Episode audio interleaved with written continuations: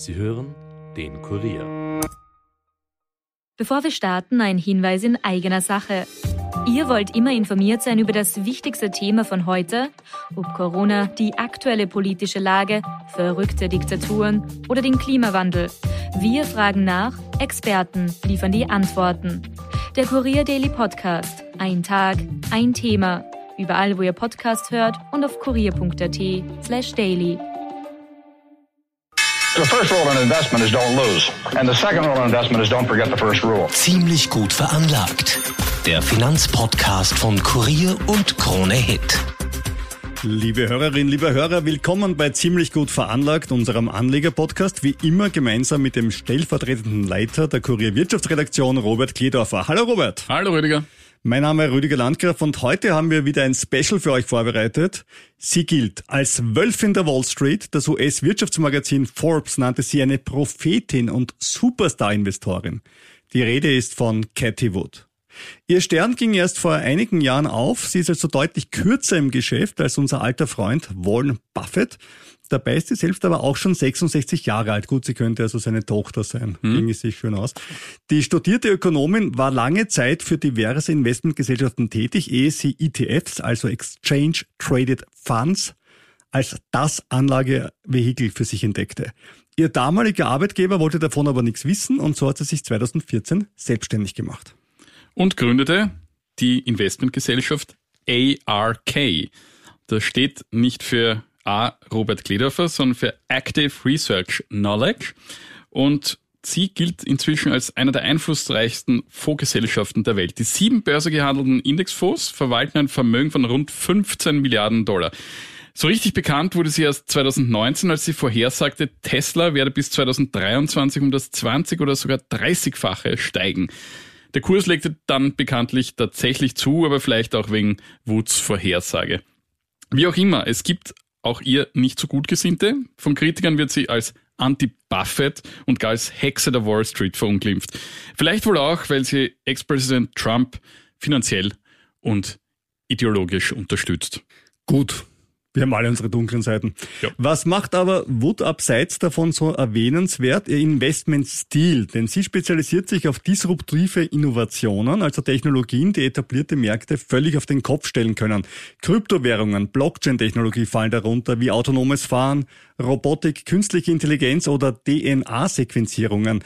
Wood setzt auf Informatiker, Mathematiker und andere Naturwissenschaftler als Berater, um Megatrends der Zukunft und dazu passende Aktienfirmen aufzuspüren. Und im Corona-Jahr 2020 hat das ja super geklappt. Da haben die Fonds um bis zu 75 Prozent an Wert gewonnen. Das Coronavirus hat unsere innovativen Plattformen auf Hochtouren gebracht, weil sie Probleme lösen, kommentierte Wood den Höhenflug damals. 2021 betrug der Verlust dann jedoch knapp ein Viertel.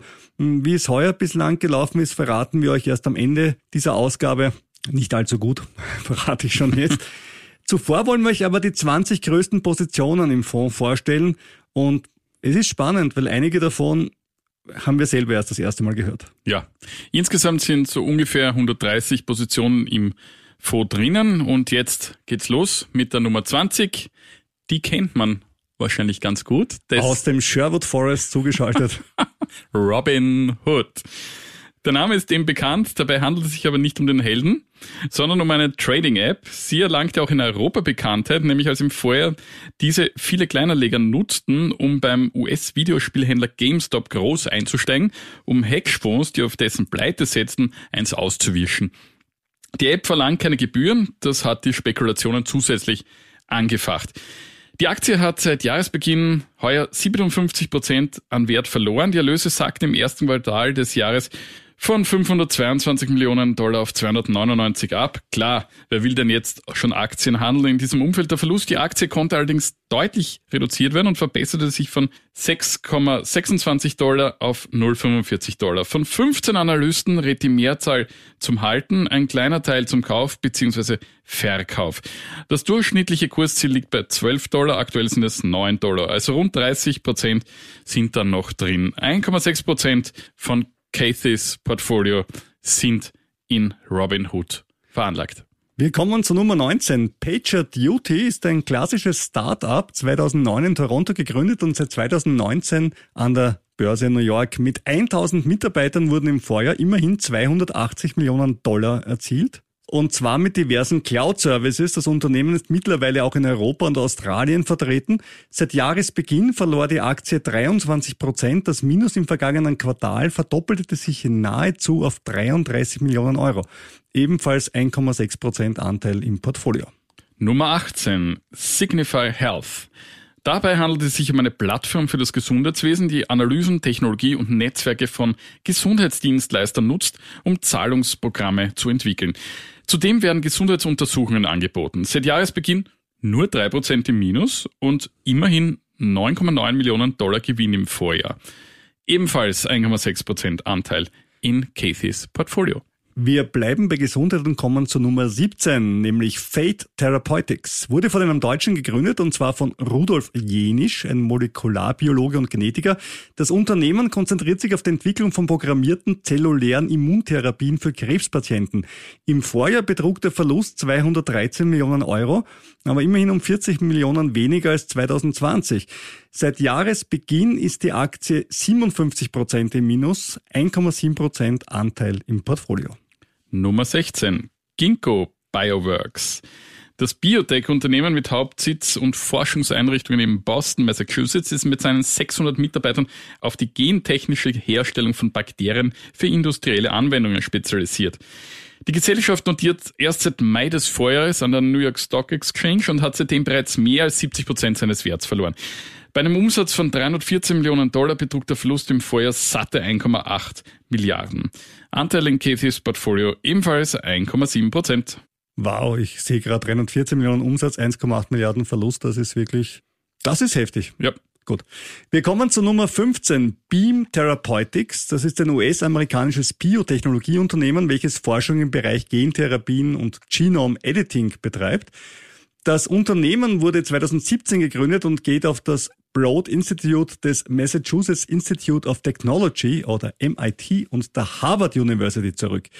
Vor seinem Börsengang konnte das Unternehmen knapp eine Milliarde US-Dollar in Wagniskapital bei Investoren einsammeln. Bei einem Börsengang kommen dann noch einmal 180 Millionen dazu im Jahr 2020. Mit 340 Mitarbeitern und 51 Millionen Dollar Umsatz ist es überschaubar groß, aber Jetzt die gute Nachricht. Heuer zwar schon um 48 Prozent im Minus, aber seit Börsengang gerechnet noch immer 108 Prozent im Plus. Anteil in Woods Portfolio 2,1 Prozent. Rang 14, DraftKings. Kennt man vielleicht, das ist ein US-amerikanischer Anbieter von Sportwetten und Fantasy Sport mit Hauptsitz in Boston. Das Unternehmen wurde 2012 gegründet und ist seit April 2020 börsennotiert. Heuer hat es auch bereits 50 Prozent des Kurswerts verloren, seit dem Börsengang aber immerhin noch 45 Prozent im Plus. Die Wetten über DraftKings sind mittlerweile unter anderem auch in der gesamten EU über eine maltesische Lizenz verfügbar. 1,3 Milliarden Euro Umsatz macht das Unternehmen im Vorjahr. Der Verlust betrug mit 1,5 Milliarden etwas mehr. Von 30 Analysten sagen, alle halten, aufstocken oder kaufen. Sie halten eine Verdopplung des aktuellen Kurses auf Sicht eines Jahres für möglich. Anteil im Portfolio 2,1 Prozent. Ich glaube, bei allen Unternehmen muss man dazu sagen, es handelt sich immer um Wachstumsunternehmen. Also auch bei DraftKings, wenn wir jetzt sagen, sie machen so viel Verlust, okay, investieren aber auch viel, damit sie auch das Wachstum haben. Ja, in dem Fall halte ich den Verlust jetzt gar nicht mal für so krass im Verhältnis zum Umsatz. Wir kommen zur Nummer 13. Unity Technologies wurde 2004 von einem Isländer, einem Dänen und einem Deutschen in Kopenhagen gegründet. Unity Technologies ist vor allem für die Entwicklung der Spielengine Unity bekannt, die zur Erstellung von Videospielen und anderen Anwendungen verwendet wird. Das Unternehmen verfügt über Büros in Europa, Nordamerika und Asien. Die Verwendung der Software von Unity ging in den 2010er Jahren auch über Videospiele hinaus und umfasst auch Anwendungen für Film und Fernsehen sowie die Automobilindustrie. Das Nettoergebnis liegt bei 553 Millionen minus, der Umsatz bei 1,1 Milliarden. Die Analysten raten im Durchschnitt zum Aufstocken der Aktie mit einem mittleren Kursziel von 74 Dollar. Aktuell sind es 44, nachdem die Aktie heuer schon zwei Drittel an Wert eingebüßt hat. Anteil im Portfolio 2,5 Prozent. Rang 12 CRISPR Therapeutics. Eine Besonderheit, denn hier handelt es sich um ein europäisches Unternehmen, genau gesagt um eine Schweizer Biotech-Firma. Zu den Mitbegründern 2013 gehört die spätere Chemie-Nobelpreisträgerin Emmanuelle Charpentier, welche als Teil einer Arbeitsgruppe die erste wissenschaftliche Dokumentation zur Entwicklung und zum Einsatz der CRISPR-Cas-Methode erbrachte. Durch diese lässt sich DNA gezielt verändern und austauschen, wodurch, positiv gesagt, zum Beispiel Krankheiten verhindert werden können. Das Unternehmen soll diese neue Technologie kommerziell anwenden und die Forschung vorantreiben. 2016 erfolgte der Börsegang an der Nasdaq. Neben Wood ist auch Bayer an CRISPR beteiligt. Wegen einer Sonderzahlung von 900 Millionen konnte im Vorjahr ein Gewinn ausgewiesen werden, sonst dominieren meist rote Zahlen. Die an der Nasdaq notierte Aktie hat heuer nur 15% verloren. Analysten raten auch hier zum Aufstocken mit einem mittleren Kursziel von 115 Dollar. Anteil im Portfolio 3%. Nummer 11 ist quasi wie eine Zwillingsschwester, hm. nämlich Intellia Therapeutics. Äh, sehr ähnlich, arbeitet ebenfalls mit der CRISPR-Cas-Methode mit einem Umsatz von 58 Millionen Dollar im Vorjahr und 500 Mitarbeitern, aber deutlich kleiner. Ein Partner von Intellia ist Novartis. Der Schweizer Pharmakonzern wurde im Vorjahr auch als möglicher Käufer von Intelia genannt. Dennoch hat die Aktie heuer schon 55 Prozent abgegeben. Vielleicht liegt das auch an den Zahlen. Der Umsatz betrug nur 33 Millionen Dollar, der Verlust aber satte 268. Die Analysten sind aber sehr zuversichtlich und raten zum Kauf. 129 Dollar ist das mittlere Kursziel, aktuell sind es 53, also mehr als Verdoppelung. Anteil im Portfolio ebenfalls 3 Prozent. Im direkten Vergleich halte ich trotzdem CRISPR Therapeutics irgendwie für solider und, und größer. Ja, wenn, dann glaube ich auch CRISPR. Platz 10, Twilio.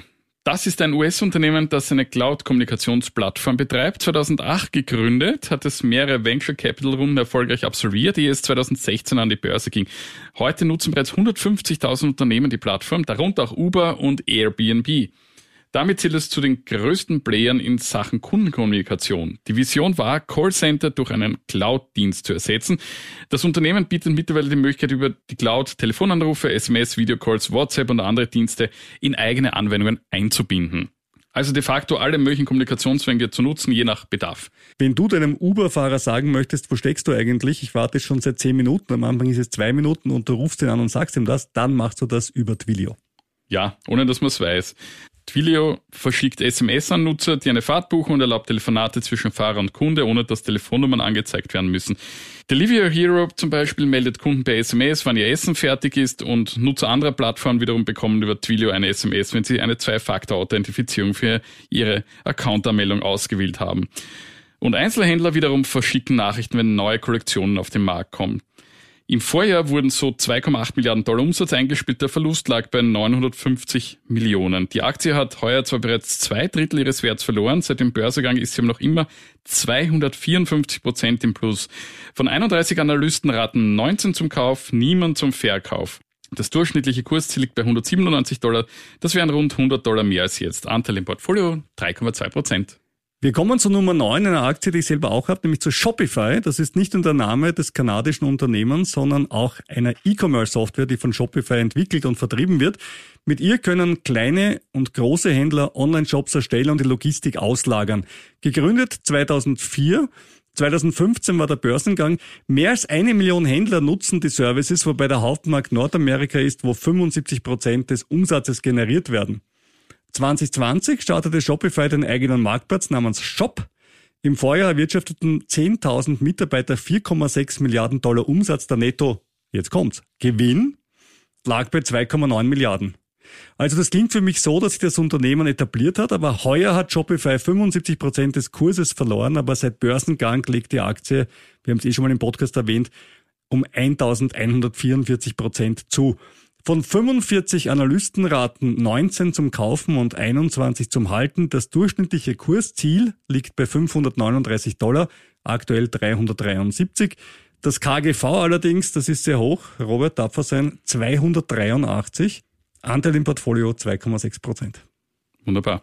Rang 8, Coinbase. Die Handelsplattform für Kryptos wurde 2012 gegründet und erhielt drei Jahre später als erstes Unternehmen die staatliche Zulassung durch US-Behörden in etwa der Hälfte der US-Bundesstaaten, eine Handelsplattform für Bitcoin zu betreiben. Der Bitcoin-Kurs stieg prompt an. Seit April des Vorjahres ist Coinbase an der Nasdaq und hat seit damals 85 Prozent verloren. Wirklich nach oben war es auch 2021 nicht gegangen. Vor kurzem kündigte das Unternehmen an, rund 18 Prozent seiner Mitarbeiter zu entlassen. Das sind rund 1100. Grund sind die rückläufigen Umsätze infolge der Kryptokrise. Ähnliches vermeldet ja auch Österreichs Startup Bitbanda. Von 26 Analysten sind trotzdem genau die Hälfte bullish, also zum Kauf, nur zwei zum Verkauf bzw. reduzieren. Von aktuell 55 Dollar soll es im Mittel auf 123 gehen. Wer also an Kryptos glaubt, ist auch bei Coinbase gut aufgehoben. Das KGV ist mit 4,9 auch sehr, sehr tief. Anteil im Portfolio 3,4 Prozent.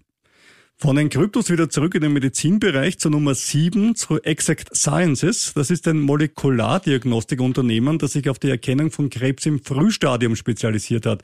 Der anfängliche Fokus des Unternehmens lag auf der Früherkennung und Prävention von Darmkrebs. Im Jahr 2014 brachte es Cologuard auf den Markt, den ersten Stuhl-DNA-Test für Darmkrebs. Es wurde aber bereits 1995 gegründet, seit 2001 an der Nasdaq. Aber so richtig bekannt ist es erst durch Zukäufe in den letzten fünf Jahren geworden. 1,77 Milliarden Dollar betrug im Vorjahr der Umsatz, der Verlust knapp 600 Millionen Dollar. Die Aktie hat heuer bereits die Hälfte des Werts verloren. Von 18 Analysten sind 13 auf Kaufkurs, zum Verkauf rät keiner von ihnen. Das mittlere Kursziel steht bei mehr als einer Verdoppelung des jetzigen Kurses, Anteil im Portfolio 3,7 Prozent. Nummer 6. Teladoc Health. Dabei handelt es sich um ein US-Unternehmen für Telemedizin und virtuelle Gesundheitsvorsorge. Das Unternehmen nutzt in erster Linie Telefon- und Videokonferenzsoftware, um medizinische Versorgung aus der Ferne auf Abruf anzubieten, wobei Patienten sich jederzeit bei dem Dienst anmelden können und innerhalb weniger Minuten mit einem zertifizierten, staatlich zugelassenen Arzt verbunden werden. 2015 erfolgte der Börsegang an der NYSE und dann auch eine Reihe von Übernahmen im In- und Ausland. Durch Covid erlebte das Unternehmen einen enormen Anstieg der Nachfrage nach seinen Dienstleistungen. Ende 2020 hatte die Plattform in den USA fast 52 Millionen Nutzer, eine Steigerung von 41 Prozent zum Jahr davor. 2021 gab es auch 2 Milliarden Dollar Umsatz und einen Verlust von 430 Millionen. Im Durchschnitt empfehlen die Analysten die Aktie zum Aufstocken, aber allzu viel ist jetzt dann nicht mehr drin, 23 Prozent im Durchschnitt. Seit Jahresbeginn ist die Aktie leider schon 63 Prozent im Minus, wobei der Absturz bereits seit Februar 2021 anhielt. Der Anteil im Portfolio 3,8 Prozent.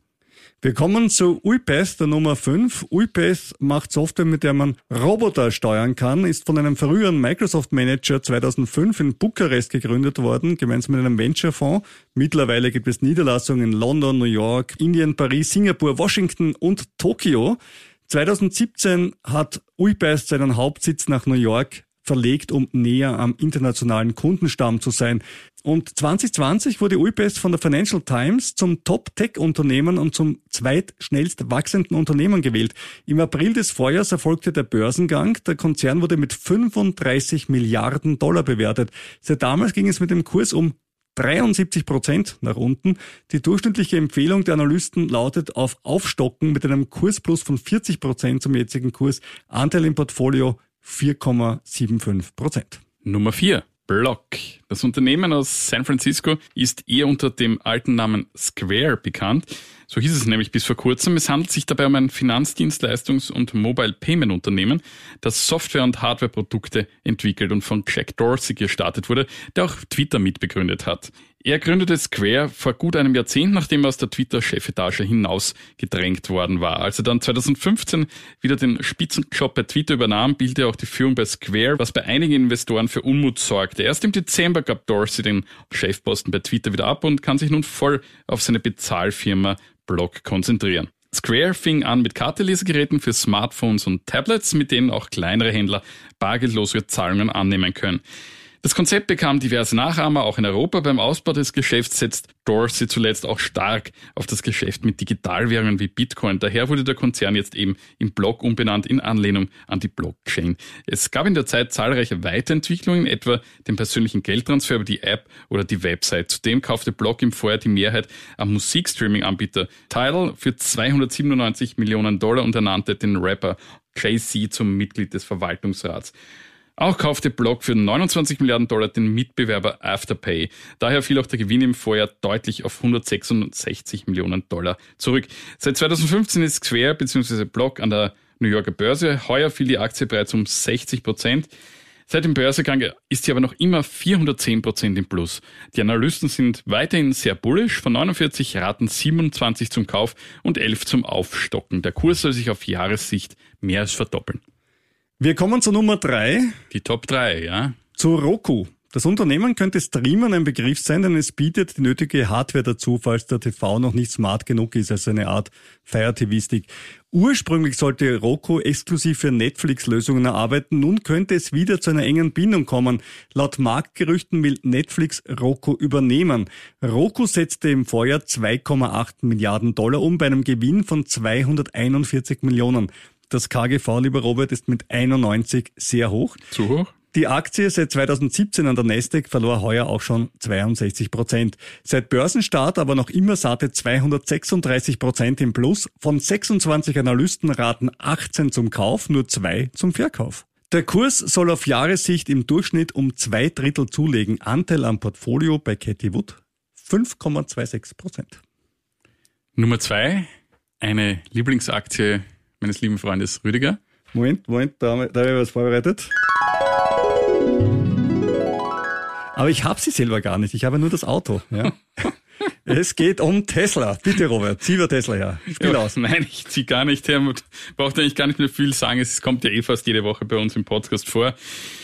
Tesla hat sie relativ früh gekauft, dadurch eine der wenigen Positionen mit Gewinn im Portfolio von Katie Wood.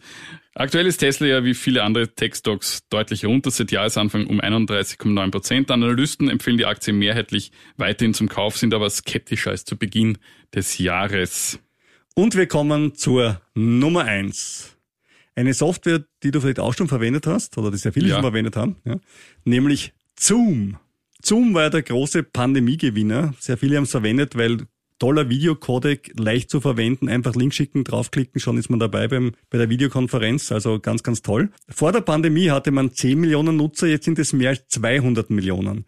Im ersten Quartal 2020 machte Zoom noch 27 Millionen Dollar Gewinn. Ein Jahr später waren es schon 227 Millionen Dollar, also eine fast Verzehnfachung. Aber so wie die Pandemie jetzt langsam ausklingt, so geht es auch deutlich weniger langsam aufwärts. Im ersten Quartal war das Wachstum so, so, ja, der Umsatz kletterte nur um 12 Prozent nach oben. Für eine Wachstumsaktie natürlich zu wenig. Zudem dämpft starke Konkurrenz das Wachstum, Microsoft zum Beispiel. Der Verlust der Aktie ist heuer mit 39 Prozent im Vergleich zu anderen Tech-Unternehmen noch im Rahmen. Das KGV von 27, Robert, ne, ist Ja. noch vertretbar. Trotzdem sind die Analysten Zoom zurückhaltender, eben wegen der eingeschränkten Wachstumsaussichten. 16 Raten zum Halten, 4 zum Aufstocken und 8 zum Kaufen.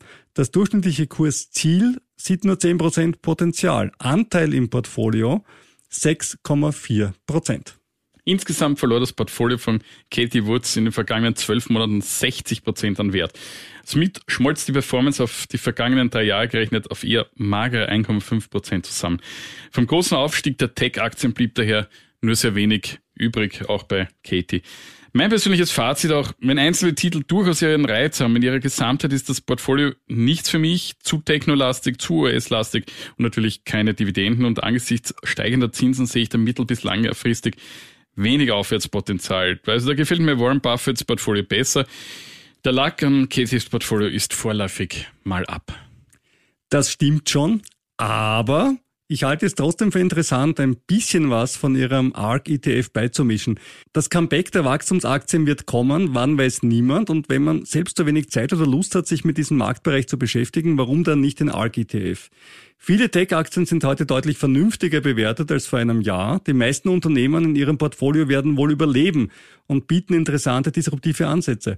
Also ich finde ARK eine Überlegung wert. Mit 0,75% Management-Fee ist da auch für einen gemanagten ETF auch nicht weiß Gott wie teuer. Aber keinesfalls zu viel auf einmal kaufen, denn wo bei Tech die Talsohle liegt, das wissen wir wahrscheinlich erst am Ende dieses Jahres. Und auch heute ist es uns ein großes Anliegen, darauf hinzuweisen, dass die Erwähnung von Aktien keine Werbung für die sein soll und auch keine Kaufempfehlung sein soll. Bei den heutigen Aktien, die wir vorgestellt haben und der Performance, glaube ich auch, wird es nicht so das Riesenthema gewesen sein.